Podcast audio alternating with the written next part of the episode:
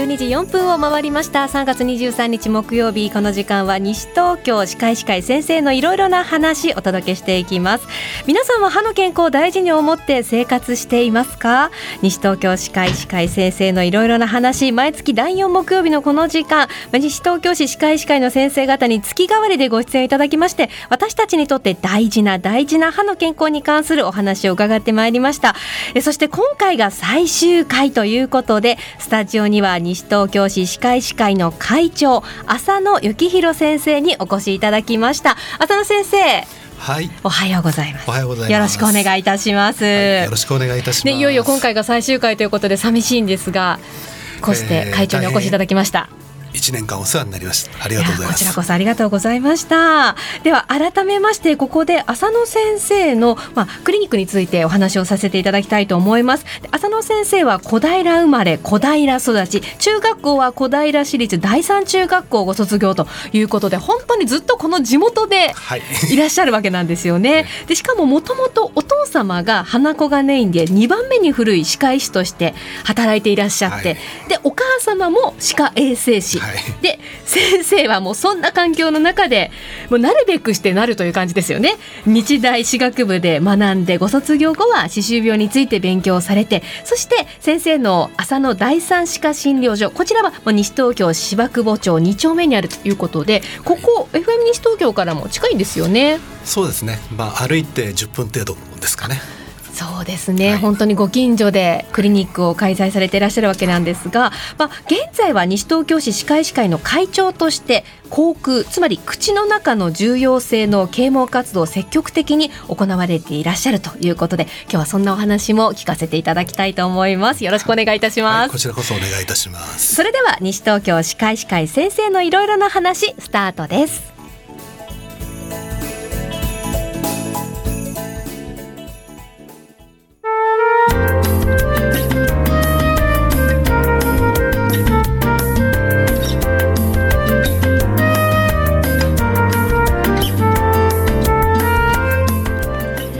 届けしています。西東京歯科医師会先生のいろいろな話。西東京歯科医師会の浅野先生にお話伺ってまいります。あっという間に、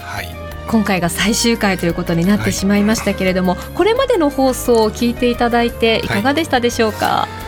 い、えー、まあうちの会員が毎回、えー月に1回出演をさせていただきまして、まあ、いろんな先生が出ていろんなお話を市民の方、えー、聴取者の方聞いていただいたと思うんですけども、まあ、やはり、えー、口のことそのテーマそれぞれ皆様が皆様とかうちの会員が話したことは、えー、違ったことでそれに対して興味を持っていただけたらととっても思っております。いや本当に個性豊かな先生方が月替わりでご出演いただきましてそれこそ内容もバラエティーに富んでいて私もお話をさせていただいた中で何回目から鱗が落ちたかわからないいろいろと興味深いお話を聞かせていただきました。多分ねリスナーの皆さんも目から鱗の方もたくさんいらっしゃったかと思います。さではですねここで改めて昨年度の活動について西東京歯科医師会の活動について先生に振り返っていただきたいと思います。はい。えー、西東京歯科医師会西東京市歯科医師会、えー、いろんな、えー、事業をしておりまして、はい、その中でもあの市民の皆様方、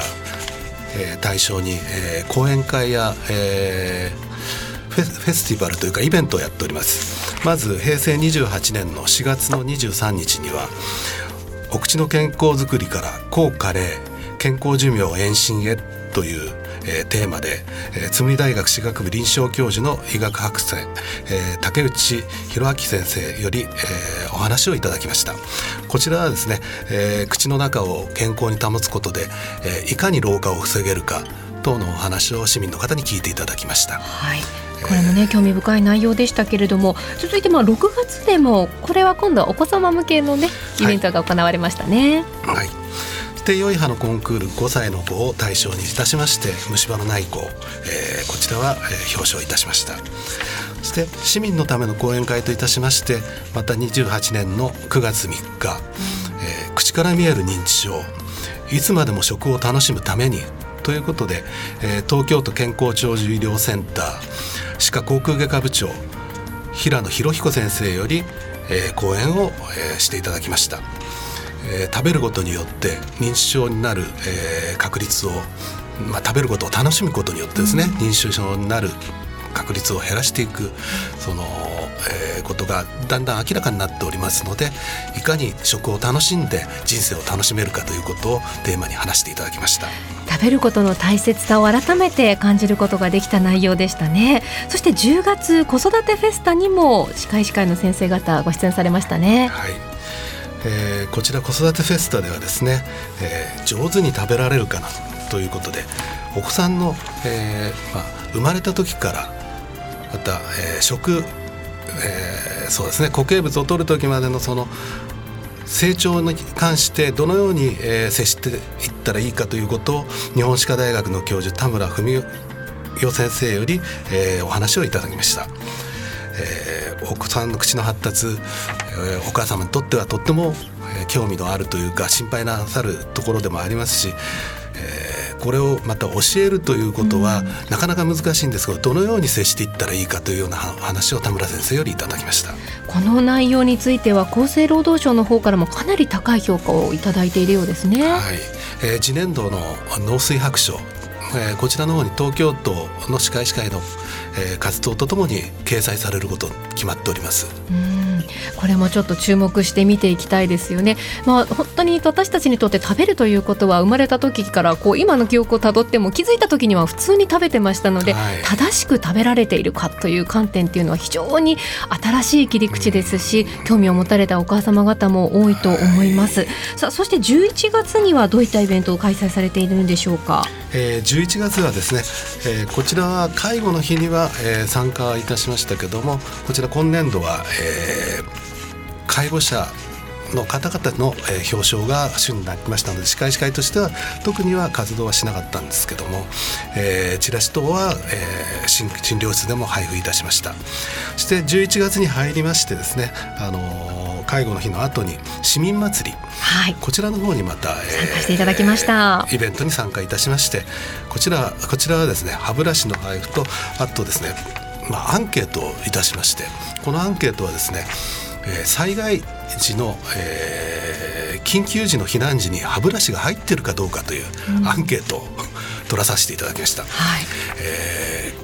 ー、割とその当たり前のように毎日使ってる歯ブラシですけど災害時になるとすごく不足することが、うん、えー、今までの震災等の経験から分かっております。でぜひともこういう緊急時のえー、災害時に持たれる中に歯ブラシを1本入れておく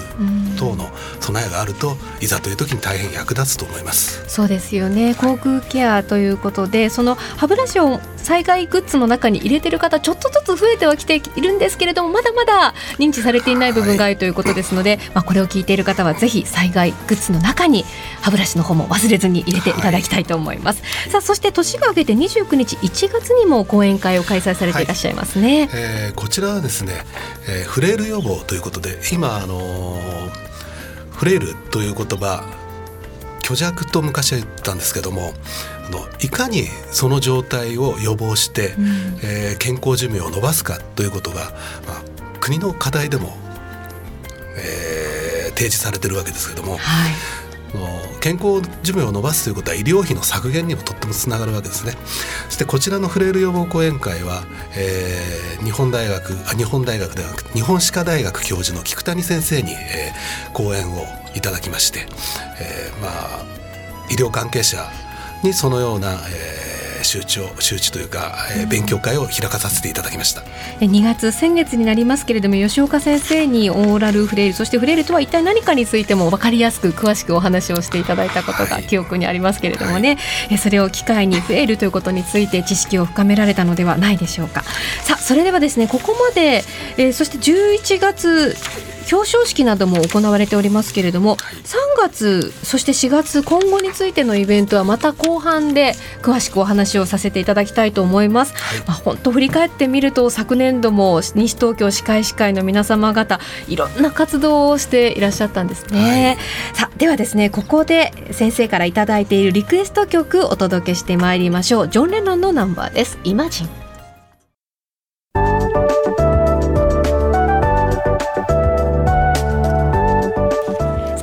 23日木曜日時刻12時17分を回ったところです。さあ今日は浅野先生にお話を伺っておりますが引き続きいろいろなお話聞いてまいりましょう。前半では昨年度の活動を振り返っていただきましたけれども、はい、29年度また新たな年度を迎えてますます精力的に歯科医師会の先生方活動していかれることと思いますがどういった活動をしていかれるのかその方向性をご紹介いただきたいと思います、えー、先ほどもお話をさせていただきましたけれども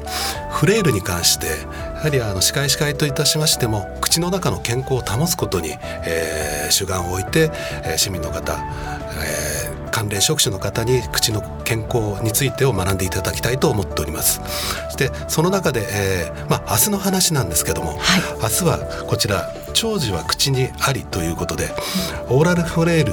って知ってますか？ということを先ほどお話に出てきた、えー、菊谷先生、えー、簡単に紹介いたしますと、えー、日本歯科大学教授航空リハビリテーションセンター多摩クリニック、えー、院長でございまして、うん、えー、接触園芸、えー、飲み込みや食べること、えー、そしてまたその時にどのような食形態かというようなことさまざまな分野において、えー、勉強皆様方に講演をしてらっしゃる先生が、えー、明日コール田無多目的ホールにて行われます。こちらは、えー、急ではございますが、えー、午後の2時より4時まで、えー、どなたでも参加できますのでぜひとも興味のある方はこちらの方へ行っていただきたいと思っております。あのある調査によると約7割の高齢者の方が75歳を境に徐々に自立度を低下させて10年ほどかけてほぼ全ての生活に介助が必要になるということが示されていて、まあ、こういったフレイルの状態から要介護に至る状態そういったことについてもお話ししていただけるということなんですよね。ねフレイルの状態からいかに、うん、えー、戻ってくるか健康な状態にまではいかなくても、うんはい、その後介護状態に入らないようにするため。そしてこちらの公演の方は西東京市が、えー、主催で行っておりますので、うん、ぜひとも皆さん、えー、こちらの方に、えー、お聞きに行かれたらと思っております。体の機能の低下それから認知機能の低下には口の機能の低下が原因にも結果にもなっているということでねお話をしていただいてますけれどもこのオーラルフレイルについて解説をしていただいて生き生き生活のコツを伝授しますとチラシにもしっかり書かれていますので興味のある方、まあ、ご自身はもちろんなんですけれどもお父様やお母様の健康状態についても気になるという方はぜひご参加いただきたいですね。改めて3月24日金曜日明日なんですけれども午後2時から4時ですね。でどなたでも参加することができます。入場無料ですからお時間のある方たくさんの方にご参加いただきたいと思います。はいということで早速明日のイベントからご紹介いただきました、はい、もう昨年来年度もやっぱり積極的に活動していかれるわけですね。はい。どういったことを考えていらっしゃいますか？えーそうですね。まず4月の18日にですね。はい、お、4月にはもうイベントを考えてらっしゃる。ね、